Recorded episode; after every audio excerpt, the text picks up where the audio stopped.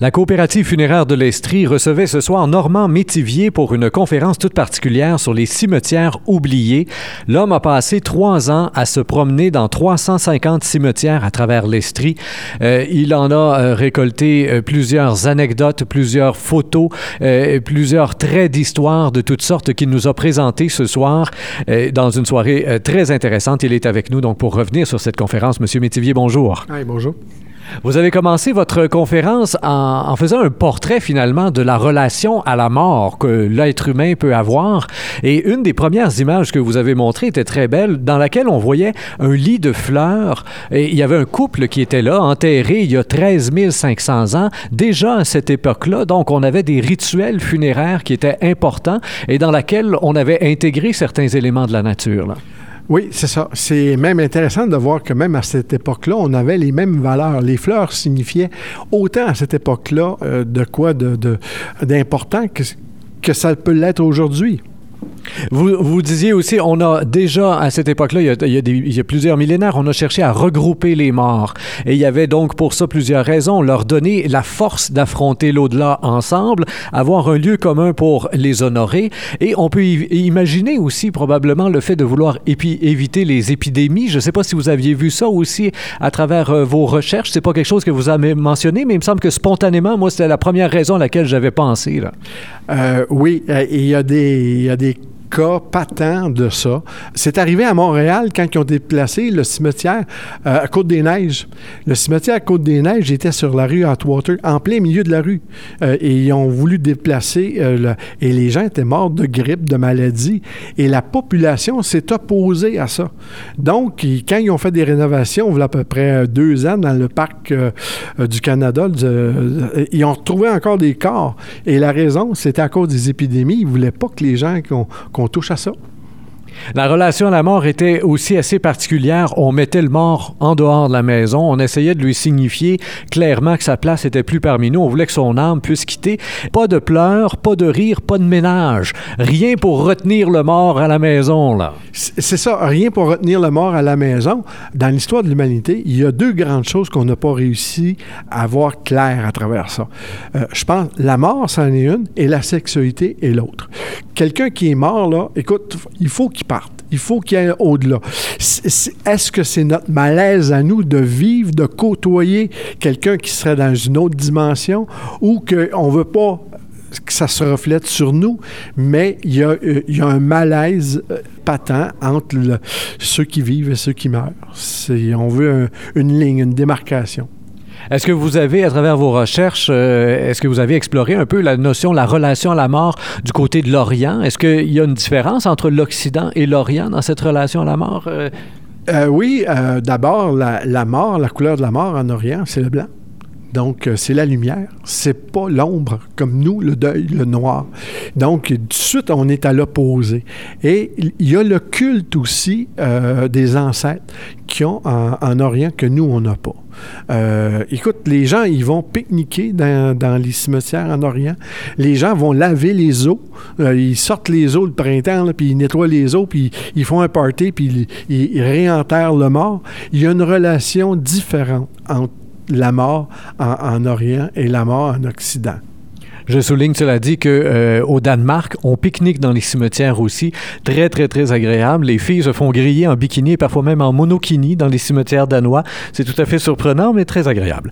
Et on a euh, une des choses que vous avez notées aussi ici, c'est le noir, l'habit, euh, la couleur du deuil, c'est le noir. Mais vous avez vous avez donné la raison.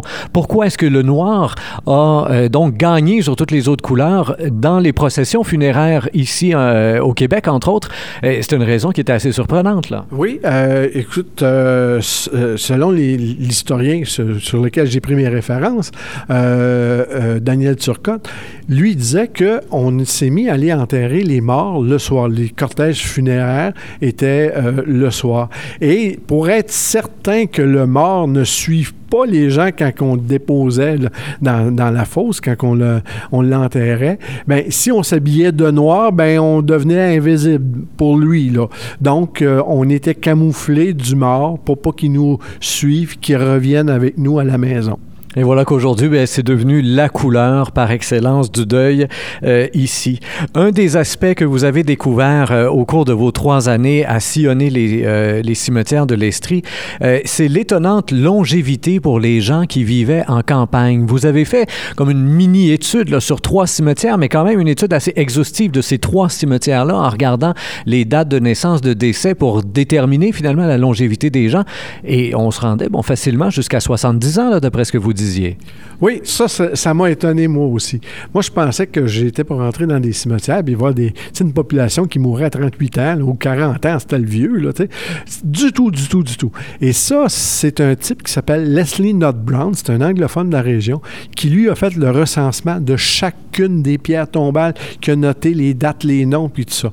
Donc, il a mis ça sur Internet. Moi, j'ai consulté énormément son travail et en faisant un simple rapport mathématique, j'ai sorti au pourcentage au hasard trois cimetières dont j'ai fait le calcul euh, et pour m'apercevoir que les enfants ne mouraient pas plus jeunes euh, à cette époque-là qu'aujourd'hui.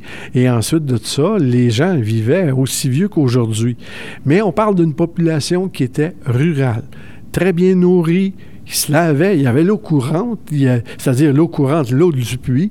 Il était à, l'abri des grandes, euh, des grandes maladies. Les grippes frappaient pas beaucoup les, populations rurales. Alors que dans les, à Montréal, dans les grandes communautés, regarde, on, était, on était obligé à une certaine époque de faire les bains publics. Les gens pouvaient pas se laver en ville, ce qui n'était pas le cas à la campagne.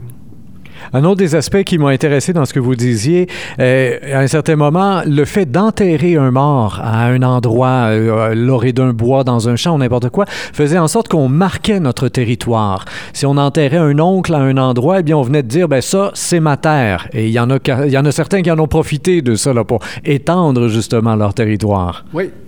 Moi, j'avais eu ces informations-là dans, dans, une conférence également qui s'était donnée dans, dans le coin d'Austin. Euh, euh, Austin, le monsieur, euh, il n'était pas tout le temps catholique. Euh, et, oui, lui, il a enterré une partie de sa famille un peu partout dans, le coin. Et ça, le fait d'enterrer les gens, lui concédait de facto la possession de la terre.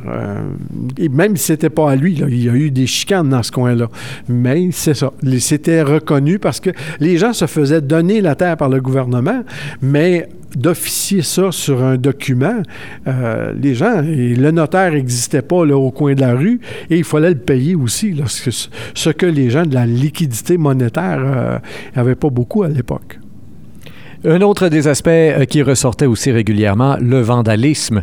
L'usure du temps, d'une part, va faire en sorte que plusieurs pierres tombales sont craquelées, sont brisées ou quoi que ce soit, il y a des branches qui sont tombées dessus. Mais à côté de ça, il y a euh, là des métaux précieux parfois ou juste le plaisir de donner un coup de pied dans une tombe.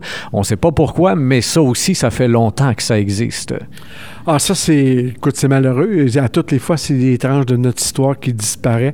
Euh, c'est d'autant plus malheureux que ce qui disparaît, on n'a pas la référence de le remplacer. Euh, euh, tu sais, il y a une, pierre tombale qui éclate en morceaux on a perdu l'information. On n'est pas pour refaire une autre pierre tombale euh, en marbre blanc. Puis, donc, c'est la perte de l'information qu'il y a là-dedans. Le, passé s'égrène avec, la pierre. Et oui, tout ce qui est fait en bronze dans les cimetières ont disparu. le, cuivre aussi, euh, euh, les bus, je le soulignais, le bus d'Adélard Godbout qui était volé puis qu'on a dû refaire, refondre pour en remettre un. Regarde, c'est la, cupidité des gens, là, c'est pas d'hier, ça non plus. Hein. Et en même temps, quand je vous écoutais, je me disais, bon, euh, oui, il y a une tristesse de perdre l'héritage, l'histoire de tout ça, et de l'autre côté, ben, le cimetière qui est en train de mourir alors que c'est des morts qui sont... Il y a, Est-ce qu'il n'y a pas en même temps un cycle dans tout ça de voir une pierre tombale recouverte par la tourbe, le gazon, les plantes ou quoi que ce soit? À partir de ce moment-là, oui, on va la perdre, mais en même temps, il y a un juste retour à la terre? Oui, puis c'est en même temps la première chose que je disais, hein, sur la Terre, selon les études récentes, on est depuis le début de l'humanité, il y a 108 milliards de personnes qui sont passées. On ne peut pas s'imaginer d'avoir sur la planète euh, un, cimetière pour 108 milliards d'individus. C'est pas possible. Euh, c'est un cycle. Oui, c'est ça. C'est un cycle. Euh, c'est vrai en art, c'est vrai partout. On reconnaît des œuvres d'art dans un musée, mais on en a perdu combien dans l'histoire de l'humanité des choses? La bibliothèque d'Alexandrie qui a brûlé, on ne saura jamais qu'est-ce qu'il y avait, qu'elle contenait. Oui, il y a des gens qui vont disparaître de notre société, puis ils n'auront laissé aucune espèce de trace.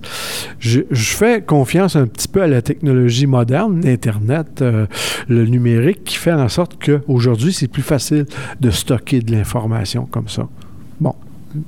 Et les sociétés d'histoire, vous les avez mentionnées à quelques reprises, font un travail quand même euh, assez euh, remarquable. Dans les cimetières en question, c'est pas rare que vous avez fait référence au fait qu'on a ajouté une plaque, on a valorisé une tombe, on, explique l'histoire des gens qui sont là et donc on peut aller marcher dans les cimetières et si on est le moindrement attentif euh, aux petits écriteaux qui sont là, ici à gauche et à droite, bien, on peut reconstituer certaines histoires du passé récent, mais même du passé assez lointain des communautés de la place.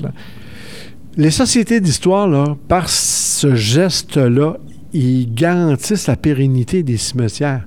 Parce que si les gens fréquentent le cimetière, il va y avoir moins de vandalisme qui va s'y commettre. Ensuite de ça, si les gens commencent à s'intéresser à notre passé qui est existant encore dans ces lieux-là, euh, ça aussi, c'est un gage de, conservation. Euh, les gens ne euh, toléreront pas qu'à un moment donné, ça soit laissé à l'abandon.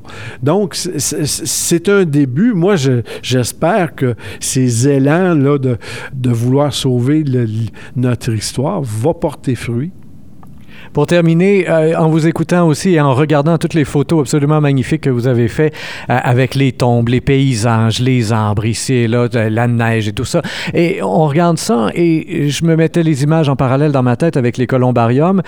Oui, c'est beau, une urne, mais il me semble que ça n'a pas le charme des vieux cimetières que vous nous avez présentés. Est-ce que avec le virage vers l'incinération tel qu'on le connaît aujourd'hui, il y a quand même 80, 85, 90 maintenant des gens qui se font incinérer, qui se retrouvent dans une petite urne sur un mur de columbarium? Est-ce qu'on perd une partie de cette beauté que vous nous avez montrée aujourd'hui? Euh, là, tu as vu une beauté euh, qui est différente, euh, que tu côtoies moins, parce que moi, je t'ai montré un côté anglophone. les cimetières anglais sont faits sur le même principe que le jardin anglais. Un peu en désordre, un peu non ordonné. Versailles, ça, c'est le principe des jardins français, où les rangées sont droites. Les cimetières catholiques francophones sont comme ça.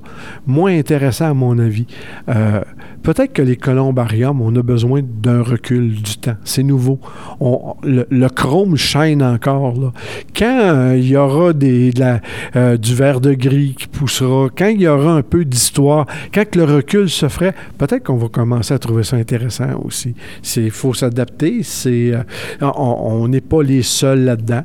Mais y a-t-il quelqu'un qui va pas à Paris voir le cimetière du Père-Lachaise? Et c'est ça. Hein? On y va tous une fois qu'on est là. Et c'est vraiment... Euh, le cimetière en lui-même est un monument extraordinaire. Normand Métivier, donc conférencier ce soir à la coopérative funéraire de l'Estrie sur les cimetières oubliés. Les gens qui nous écoutent et qui veulent en voir davantage ont la possibilité de le faire sur un site Internet là, que vous avez créé, dédié justement à ces nombreuses photos que vous avez prises pendant trois ans. Oui, euh, cimetière euh, de l'Estrie.com. Il y a 1000 photos euh, qui couvrent à peu près tous les cimetières anglophones et un peu de francophones aussi euh, dans l'Estrie sur toutes sortes d'aspects que j'ai découvert là-dedans. Normand Métivier, merci bien encore pour cette conférence ce soir. Et vous, chers auditeurs, comme toujours, je vous invite à partager cette entrevue sur Facebook, Twitter et autres réseaux sociaux. Au microphone, Rémi Perra.